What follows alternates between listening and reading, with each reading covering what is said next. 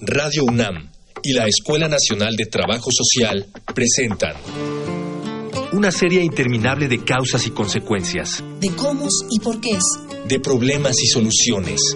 Eso es la vida. Vida cotidiana. Sociedad en movimiento.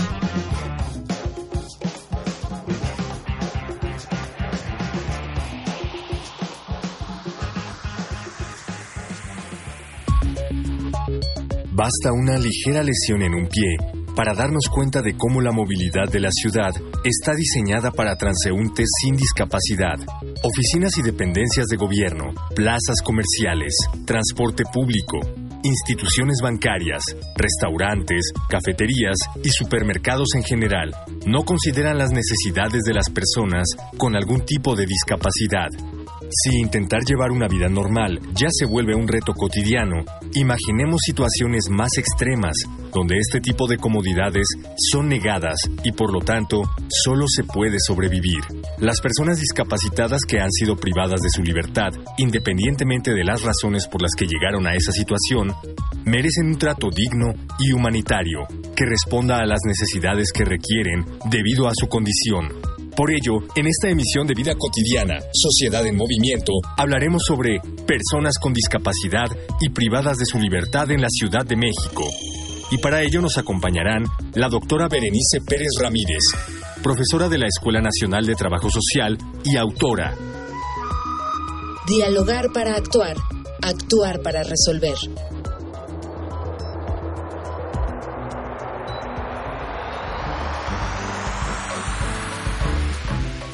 Iniciamos ya. Bienvenidas, bienvenidos, buenas tardes. Soy Ángeles Casillas. Una emisión más de nuestro programa Vida Cotidiana, Sociedad en Movimiento. Oigan, fíjense, ustedes recordarán que en nuestro programa, en, otros, en otras emisiones, hemos abordado el tema de discapacidad, de personas con discapacidad y con algunas estrategias de solución para justamente lograr que se dé un trato igualitario en, en nuestro país y en nuestra maravillosa Ciudad de México. Aún así, los retos todavía son muchísimos los que tenemos que afrontar para estas para estos grupos, para estas personas, pero además a esto le vamos a sumar otra condición y la condición tiene que ver de personas con discapacidad que además están privadas de la libertad.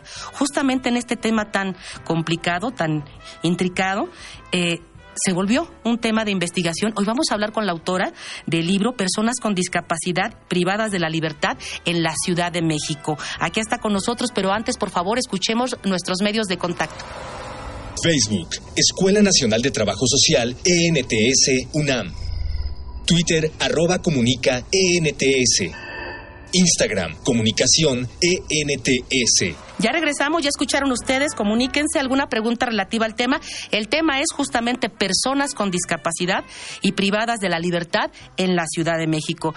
Me da mucho gusto recibir a la doctora Berenice Pérez Ramírez, una excelente colega, profesora de carrera de la ENS y pues autora del libro que ya les comenté. Bienvenida, doctora. Muy bonita tarde. Muchas gracias por la invitación. Es un gusto estar aquí. Bueno, pues vamos a centrarnos en, el tema y a manera, si tú quieres, de introducción eh, con nuestros radioescuchas, podríamos iniciar, si te parece, doctora, con una pregunta obligada. ¿Cómo definimos discapacidad en reclusión? Eh, bueno, es interesante eh, ese, mm, esa conjunción porque eh, la discapacidad tiene que ser entendida como una construcción social, pero también una construcción política, creo yo. Y em, la reclusión nos permite, o bueno, entender la discapacidad dentro de la reclusión nos permite ver cómo el contexto afecta y condiciona o produce la discapacidad en un sujeto. Entonces, esa fue una de las cuestiones eh, que más me motivaron para hacer la investigación. ¿Cómo es el contexto el que produce las limitaciones o dificultades en una persona. Claro. Maestra, ¿y, tenemos algún dato de cuántas personas, además de tener discapacidad, están privadas de la libertad, están en esta condición en la Ciudad de México? Em, para la Ciudad de México, en el 2019, se sabe que hay alrededor de 25 mil personas privadas de su libertad. Sin embargo, eh, no hay datos muy certeros de cuántas personas tienen discapacidad. Eh, diría que en el 2016 se sabía que había 505 personas en los centros eh, penitenciarios de la Ciudad de México con discapacidad motriz y sensorial. Que son de las de las que de las principales. Maestra, la experiencia que tú has tenido en este ámbito, hay hay programas, hay eh, estrategias, proyectos de atención a estas personas que están en reclusión. No, y justamente fue una de las de los hallazgos que se que se obtuvieron. Eh, no hay una atención eh, especializada a personas con discapacidad. Sin embargo, cabe destacar que la, la subsecretaría del, del, Sistema Penitenciario en la Ciudad de México ha tenido a bien ubicar a las personas con discapacidad en dormitorios especiales. Y esa es una medida importante porque eh, eso les permite tener mayor seguridad dentro de un centro penitenciario. No obstante, eh, en mi opinión, habría que reflexionar sobre esa medida porque justamente el ubicarles en, dormitorios especiales hace que no participen en las actividades del centro. Sí, en una medida donde no, no se favorece, digamos, la convivencia, ¿no? La, la socialización. Eh, ¿Has observado, doctora, en esta, en esta condición doble, digamos, que hay diferencias entre hombres y mujeres? Sí. Em, por ejemplo, al ser las mujeres alrededor del 5 y 7% de la población penitenciaria, em, les ubica como anexo dentro de un dentro de un centro penitenciario varonil. Y entonces todos los programas terminan siendo como una especie de anexo eh, con relación a lo que se implementa para los hombres. Pero además, por ejemplo, para la condición de discapacidad psicosocial, eh, están más medicadas, tienen menos actividades, reciben menos visitas. Entonces, sí hay una marcada diferencia de género en el tratamiento, pero también en cómo van a mantener sus redes sociales al interior del centro penitenciario. Por supuesto. Eh, yo creo que este tipo de condiciones, de prácticas, de situaciones que tú en tu experiencia fuiste observando, quiero pensar que son las que eh, te motivaron a hacer una investigación de otro tipo. Platícanos, platícanos. Vamos a, llevarnos un poquito de tiempo, pero me interesaría saber cómo, cómo nace esta investigación, en qué contexto surge. Eh, la investigación surge en el 2015, cuando yo propongo a la Subsecretaría del Sistema Penitenciario eh, lo que he denominado como estrategia de intervención, talleres de autobiografía. Eh, estos talleres fueron muy buenos en, muchos sentidos, no solo para, para las mujeres que estaban privadas de su libertad, sino también para mí fue una gran experiencia. Y a partir de esta estrategia de intervención fue que yo propuse un, un estudio para conocer las características sociodemográficas de las personas con discapacidad que están en prisión. En ese momento yo lo proponía únicamente para el Centro Femenil de Reinserción Social Santa Marta Catitla, pero la respuesta que obtuve era que podría hacerlo en todos los centros penitenciarios de la Ciudad de México, así que no lo pensé más y lo hice así. Este estudio se hizo en siete centros penitenciarios los reclusorios norte, sur, oriente, penitenciaría y dos eh, centros femeniles que son Santa Marta Catitla y uno que está ubicado en Tepepan. Eh, es así como surge. Yo en esa actividad lo trato de articular con eh, mi tarea docente. En ese momento yo daba clases de práctica de especialización en la Escuela Nacional de Trabajo Social y invito al grupo de estudiantes para que participemos en conjunto en este estudio y así fue. Entonces, si bien fue un ejercicio académico eh, en buena medida, también tenía una finalidad de investigación. Esa era la, la intención. Quiere decir, maestra, entonces que tú inicias con una práctica exclusivamente con mujeres en estos talleres para construir autobiografías, en esos contextos ¿no? de reclusión. Estas mujeres no tenían o indistintamente eran con o sin presencia de discapacidad. Sí, pero lo que, lo que pude observar, digamos, aparentemente no tenían una discapacidad, pero lo que pude observar es que estando en encierro se potencian las posibilidades para tener una discapacidad. Eso fue, digamos, una de las lecciones que tuve en los talleres de autobiografía.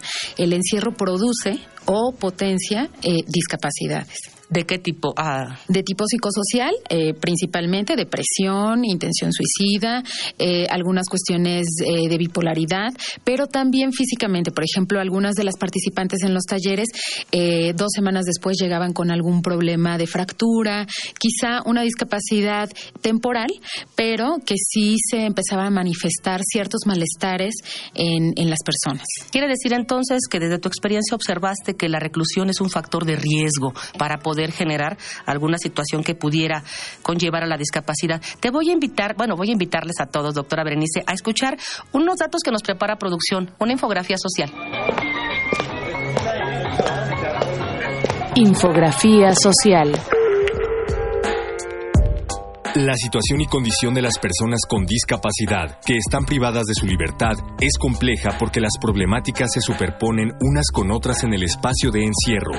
Un dato relevante es que la principal dificultad que enfrentan las personas es caminar o subir escalones, siendo un 18.7% quienes tienen bastantes dificultades y que no pueden subsanarlo con ayuda técnica, este hecho les impide realizar actividades básicas y extras. En la misma situación, pero para el caso de la dificultad de bañarse o vestirse y cepillarse los dientes, está el 6.7% del total de personas entrevistadas. En el caso de quienes tienen dificultad para ver, el 8.7% no lo puede subsanar usando lentes y tiene dificultades para realizar actividades diarias y extras hay un 3.4% de personas que tiene bastantes dificultades para escuchar. Y finalmente, 3.1% tiene bastantes dificultades para comunicarse. Existe una correlación positiva entre la dificultad para caminar y la dificultad para realizar actividades de aseo personal, y entre la dificultad de escuchar y la posibilidad de comunicarse. Al cerrar este proceso, aunque aún no ocurre del todo, las preguntas volvieron a nosotros para cuestionar la cárcel como un espacio necesario. ¿Para quién? ¿Para qué? He aquí algunos trazos para dialogar sobre ello. Fragmentos del libro Personas con discapacidad privadas de su libertad en la Ciudad de México. Un estadístico de siete centros penitenciarios de Berenice Pérez Ramírez, publicado por la Escuela Nacional de Trabajo Social y la UNAM. Regresamos de la infografía social, estamos platicando con la doctora Berenice Pérez. El tema del programa el día de hoy es personas con discapacidad y además privadas de la libertad en la Ciudad de México. Ya nos platicaba la doctora cómo es que inicia a partir de una experiencia muy interesante con mujeres, cómo es que inicia y se va abriendo el, digamos, el interés de ir abordando otros temas, particularmente con aquellas personas que sí están o con, con discapacidad. ¿Cuál fue el abordaje, doctora, cuantitativo, cualitativo, qué tipo de premisas, si es que se tuvieron, ¿no? que tenían la intención de qué, resultados encontrar. Em, bueno, primero se pensó en un instrumento cuantitativo completamente, pero al momento de entrevistarnos con expertos en, las, en la materia de discapacidad, eh, nos hicieron ver la importancia de rescatar también aspectos cualitativos, eh, preguntas abiertas para generar una conversación con las personas eh, con las que nos íbamos a entrevistar. Así que decidí que el instrumento, si bien tenía tenía eh, algunos em, reactivos cuantitativos, también tenía un apartado eh, que podríamos denominar cualitativo en términos de abrir una conversación eh, para donde las personas nos quisieran llevar. Em, este instrumento también tenía la intención de indagar más que el término de discapacidad como tal, porque es muy difícil medir la discapacidad en tanto hay personas que quizá no se consideran con discapacidad o que tienen dificultades pero que no las reconocen como una discapacidad. Lo que abordamos o lo que indagamos más bien eh, fue dificultades. Dificultades para subir escaleras, dificultades para cepillarse, lavarse los dientes, por ejemplo, dificultades para hablar, dificultades para ver y dificultades para comunicarse. Esas fueron las cinco categorías más importantes eh, dentro del instrumento eh, y dentro de esas cinco categorías hay varios grados de dificultad. Entonces, en esa medida, el interés era identificar exactamente quiénes tenían realmente eh, muchas dificultades para hacer una actividad, por ejemplo, subir escaleras, que ni siquiera con una ayuda técnica se podría solventar. Claro. En esta, en este momento del estudio fue población abierta, fue hombres y mujeres y lo que ustedes detectaban. ¿Cómo lo hicieron para identificar o pensaron en alguna muestra? Sí, afortunadamente eh, la Subsecretaría del Sistema Penitenciario tiene listas en las que va eh, colocando los nombres y ubicación del dormitorio de la persona que tiene una discapacidad. Usualmente la asignación eh, para, para poder estar en esta lista es si la discapacidad se, se ve en el cuerpo. Entonces, en esa lista aparecían 105 personas y entrevistamos a 358 personas Entonces, digamos que fue un número importante, como no, no podría ser obligatorio, eh, asistieron las personas que sabían en qué consistía el estudio y que estaban dispuestas a, a responder el instrumento. ¿Cuánto, nos dices que esto fue en 2015, cuánto duró la investigación? ¿Quiénes participaron? ¿Cuántos? ¿De qué disciplinas? Eh, en el 2016 y pa- participaron únicamente eh, trabajadoras y trabajadores sociales. ¿Alguna razón en particular? Eh, porque estábamos en el grupo de práctica de especialización y creíamos que era importante que eh, los estudiantes en formación se eh, comprometieran también, digamos, en un proyecto de investigación que implicaba, que les implicaba también ya estar en terreno y desenvolverse como profesionales, ¿no? Entonces esa era la, la intención, hacer el estudio desde trabajo social. Eh, además creo que en trabajo social tenemos una gran en términos de acercamiento con las personas y creo que los estudiantes y las estudiantes, eh, digamos que, que potencializaron esta, esta cuestión. ¿Quiere decir entonces que el, proceso de investigación duró un año?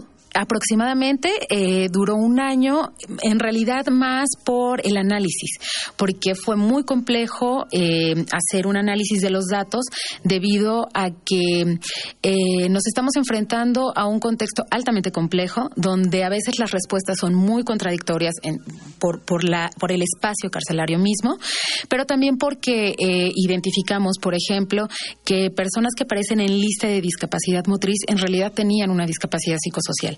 No podían responder a una pregunta como ¿cuál es su nombre? ¿Sabe usted dónde está?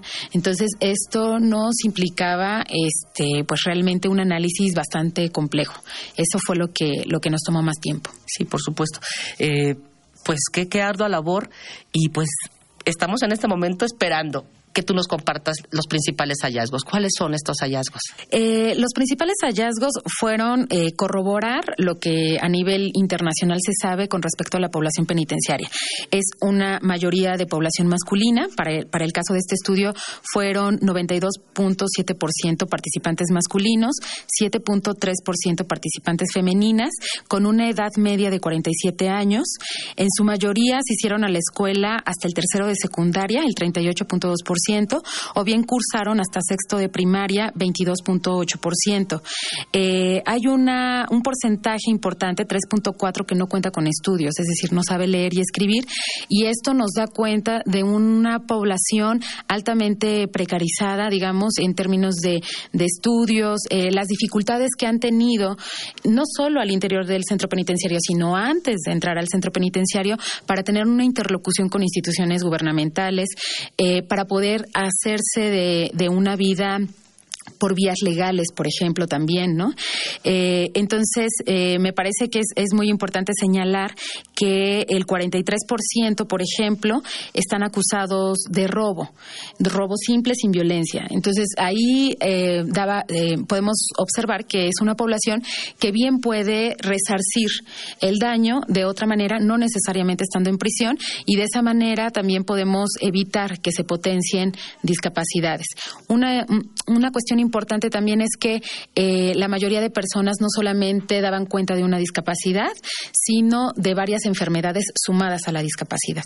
Y, dime una cosa, maestra, esto que tú señalas que es tan interesante, eh, en el estudio pudieron identificar alguna variable que estuviera asociada con antes de haber cometido el delito y antes de haber sido procesado y ahora sentenciado, presentaba ya la discapacidad. El 27% aproximadamente presentó la discapacidad estando en el centro penitenciario. El resto fue antes de entrar al centro penitenciario. Pero una vez que entra, va a ser complicado este, solventar, digamos, eh, la dificultad y esta se va a profundizar por la mala alimentación, eh, una precaria atención médica, eh, las condiciones también de vida de un centro penitenciario pues son bastante complejas, varias personas en un solo dormitorio. Por ejemplo, muchas de las personas que fueron entrevistadas nos decían que el principal tratamiento que recibieron fue médico. Me refiero a pastillas o Farmacológico. farmacológico, exactamente. Y eso implica que la cuestión de la rehabilitación, por ejemplo, la rehabilitación física no existe en el centro penitenciario. Si tú compartes conmigo, nos daremos cuenta que toda investigación, toda necesidad de conocer es por algo. Lo vamos a ver después, pero antes, por favor, escuchemos nuestros medios de contacto. Facebook, Escuela Nacional de Trabajo Social, ENTS, UNAM. Twitter arroba comunica ENTS. Instagram comunicación ENTS. Regresamos de los medios de contacto, estamos con la doctora Berenice Pérez platicando acerca de una investigación muy interesante que ella hace de personas con discapacidad que además están privadas de su libertad y lo hizo en siete centros penitenciarios de la Ciudad de México. Ya nos platicaba algunos de los principales hallazgos y bueno, pues como decía ella, además de una situación completamente precaria, las pocas posibilidades que tienen para lograr, en este caso, la rehabilitación que es fundamental para quienes presentan discapacidad. Casi siempre que hacemos una investigación es porque esta tiene un objetivo y particularmente creo que desde el trabajo social, aunque lo hagamos como una parte académica, siempre tenemos pensado es que estos sirvan, es decir, que los datos sean útiles, pensando en hacerlo llegar a quienes toman decisiones, a quienes ejecutan programas, para que verdaderamente se intervenga y esta perspectiva pueda cambiar. Cierto, sí. Bueno, la intención de este estudio también estaba encaminada a ofrecer datos concretos a la Subsecretaría del Sistema Penitenciario para que pudieran prestar atención a este sector. Debo decir que el estudio se hizo con su apoyo, en el sentido de que nos abrieron las puertas en estos siete centros penitenciarios y siempre estuvimos protegidas, digamos, en este entorno. Una de las cuestiones más importantes que señalo en el estudio y que tiene que ver con esta interlocución con la subsecretaría es la importancia de que estas personas puedan participar en actividades dentro del centro porque esto es lo que va a potenciar o va a posibilitar la reinserción, la búsqueda de un beneficio de preliberación. Es decir, que si las personas no participan en actividades culturales, educativas, recreativas, etcétera, no tienen posibilidades de solicitar un beneficio de preliberación y por lo tanto quedarán más años en cárcel. Entonces, ese elemento me parece fundamental. Es por ello que la subsecretaría deberá posibilitar esta participación de las personas con discapacidad en las actividades para que haya una despresurización, por así decirlo, del sistema penitenciario. Y actividades que supongo tendrán que ser diseñadas para esta condición. Exactamente, sí, porque varios de los centros penitenciarios fueron construidos en el siglo pasado y eso implica en términos de accesibilidad, pues eh, dificultades importantes para que las personas puedan llegar a los espacios educativos, pero también tiene que ver con una sensibilización, digamos, al interior del centro penitenciario para que no sean objeto de violencia, por ejemplo, o de alguna agresión adentro del centro penitenciario por tener una condición de discapacidad. Sí, de entrada el esquema que tú me estabas comentando al principio del programa, esta parte de consignarnos en algún dormitorio especial, pues de alguna manera aislaba también a esta población. Sí, así es. Es una, una medida bien intencionada, eh, me interesa destacarlo, pero sí habría que reflexionar en, en cuáles son los obstáculos que, que genera. Obviamente un actor importantísimo en esta investigación, en esta participación del grupo de prácticas de la Escuela Social, son justamente esos hombres y mujeres que participaron en el estudio. ¿Qué te expresaban?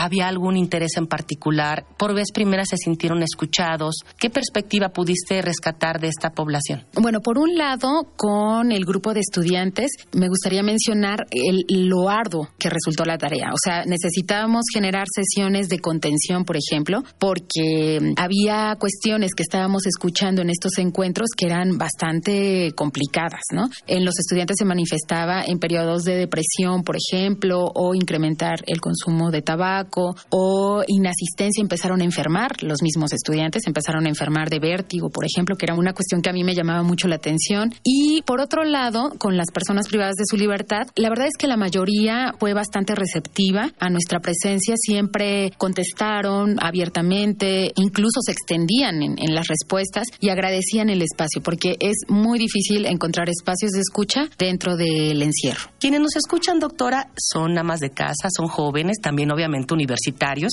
personas mayores, además de las propuestas que tienes para estas personas y estas autoridades que toman decisiones y ojalá que sean beneficio, si podemos concluir con un mensaje para quienes nos escuchan como sociedad. ¿Cuál sería ese mensaje? Me parece muy importante detenernos en los juicios que a veces hacemos para alguien que pasó por cárcel o que está en cárcel. Me parece que lo que encontramos en el sistema penitenciario es un reflejo de la sociedad más amplia. En realidad no es otra cosa, sino es parte de lo mismo y tenemos que considerarles como parte de la ciudad que en la que vivimos cotidianamente. Entonces, eh, me parece que es importante detenernos en estos juicios y tratar de entender el contexto más amplio. Por ejemplo, muchas de las personas que están privadas de su libertad han tenido un historial desde que nacieron de violencia, de inseguridad social, de pobreza y esto, ¿qué relación tiene con su paso en la cárcel? Entonces, eso me parece muy, muy importante. Y por otro lado, que tenemos que pensar que eh, la cuestión de la reinserción no coloca únicamente a la subsecretaría, por ejemplo, en este caso, sino nos coloca a todos y a todas, ¿no? Por ejemplo, no pedir o exigir eh, la carta de no antecedentes penales. Eh, me parece que esta es una batalla importante, tener que eliminar esta carta como requisito necesario para la obtención de un trabajo, porque en esa medida, por eso a veces personas que salen de cárcel y en las que a las que se les pide esta carta no pueden acceder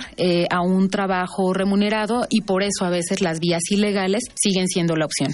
Entonces creo que el término de reinserción social, que en mi opinión tiene que ser bastante debatido, mm, debemos pensarlo más ampliamente y no únicamente para una institución gubernamental.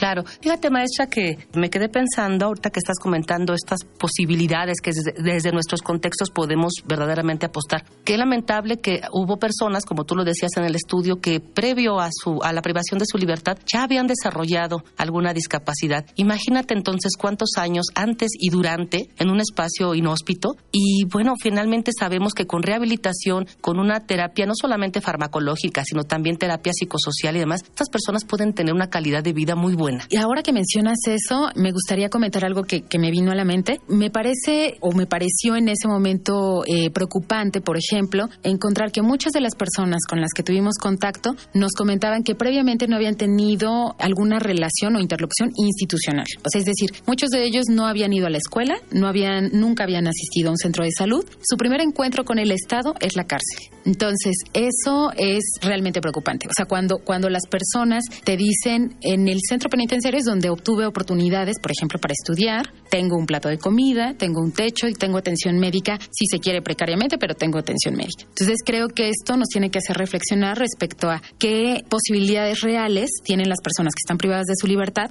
de encontrar mejoras al exterior. Y si a esto sumamos eh, prejuicios y estereotipos, pues obviamente muchas de las personas que reinciden lo hacen por estas condiciones, porque afuera en realidad no hay, no hay mejora. Al final, adentro del centro penitenciario aprenden a sobrevivir y a, a encontrar un lugar dentro del espacio penitenciario. Por supuesto, qué interesante. Pues no me resta más que pues, hacer un llamado, sí, un, mensaje si quieren para quienes nos escuchan, de verdad, de toda esa sensibilidad que tenemos que ir construyendo, porque a veces no se coloca, se construye pensando en estas condiciones de personas con discapacidad, pero que además tienen estos procesos de reclusión y que también tienen todo el derecho de un trato igualitario y ojalá que estos hallazgos que tú has encontrado en tu investigación sean la punta de lanza para ir venciendo todos los retos que en ese sentido tienen que hacerse. Doctora Berenice, de verdad muchas gracias por haber estado con nosotros. Yo agradezco tu presencia y ojalá que no sea la primera vez, que ya en algún momento la cuestión de procesos ya de intervención y de cambios, de modificaciones, estoy segura que vas a venir a compartirlos con nosotros. Me despido, voy a agradecer a quienes hacen posible, por supuesto, este programa, a nuestro productor Miguel Alvarado, en los controles Miguel Ángel Ferrini, en la información a Luis Tula, Cindy Pérez, por supuesto, Jorge Herrera y a todas y todos ustedes